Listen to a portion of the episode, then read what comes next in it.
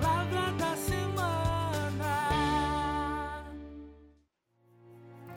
A nossa palavra da semana está no livro de 1 Coríntios, capítulo 13, versículo 13, e diz assim: Assim permanecem agora estes três: a fé, a esperança e o amor.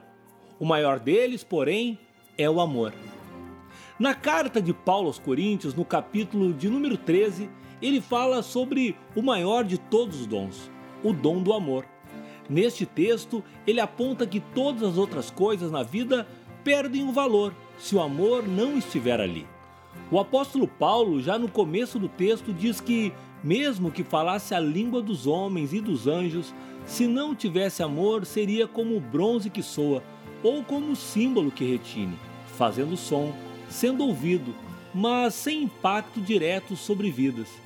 Em outro momento, ele afirma que, mesmo que entregasse todos os seus bens aos pobres ou deixasse seu corpo ser queimado, sem amor, proveito algum teria. O amor é paciente, é bom, não tem ciúmes, não se exibe, não é soberbo. O amor é dom de Deus.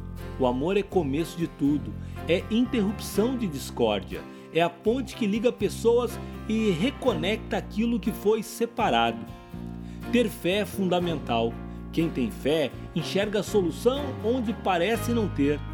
Quem tem fé se anima a correr em busca da solução. Quem tem fé não acredita no impossível e vê em Cristo a resposta e a linha de chegada para a corrida que parece não ter fim.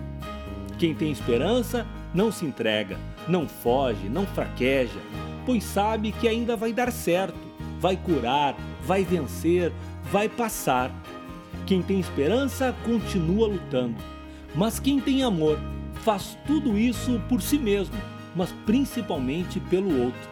Quem tem amor abre mão de seu tempo, de suas ambições, de suas vontades, para se dedicar e auxiliar alguém a vencer suas lutas. Quem ama, chora com os que choram e sorri com aqueles que estão vencendo.